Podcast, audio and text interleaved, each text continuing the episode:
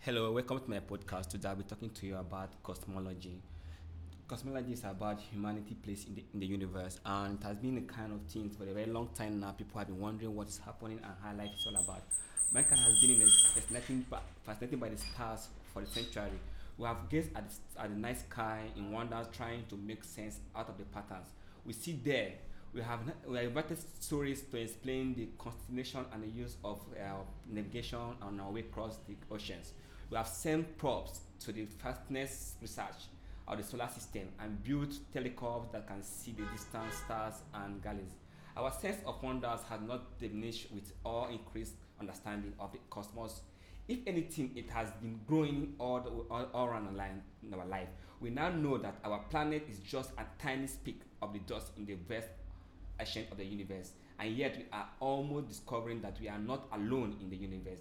There may be other planets out there with life of, on them. These are the biggest questions that have been captivated us from century and inspire many our great thinkers. And while we may not have all the answers, yet modern science has given us a much better and understanding of the universe in our own place. What does it mean for us to just have a small part of a vast and ancient universe?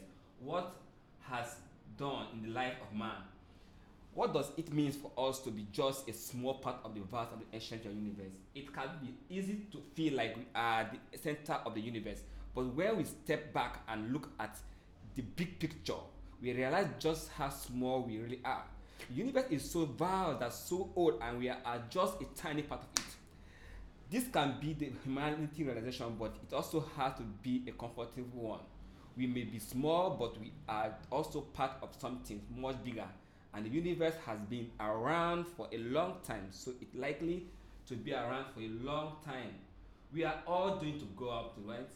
What past and the places of our life. This is a lot of talk about the universe. Lately with new discovering comes new questions. Some people believe that we are just tiny speck in the ground designed for things while others think that we are playing more significant role so what is the more place in the universe the answer is mostly answer unknown. We are still discovering new things about the universe every day. Some believe that we are just tiny part, much larger, while others believe that they play significant roles in the universe.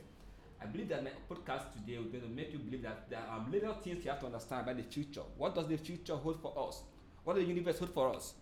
We are all human beings. We grow up every day. We have to ask questions to understand the part of life we are living on earth by this time I know I would, with this my podcast I have to convince you that uh, it's very good for you to always listen to my beautiful podcast. Thank you and for listening.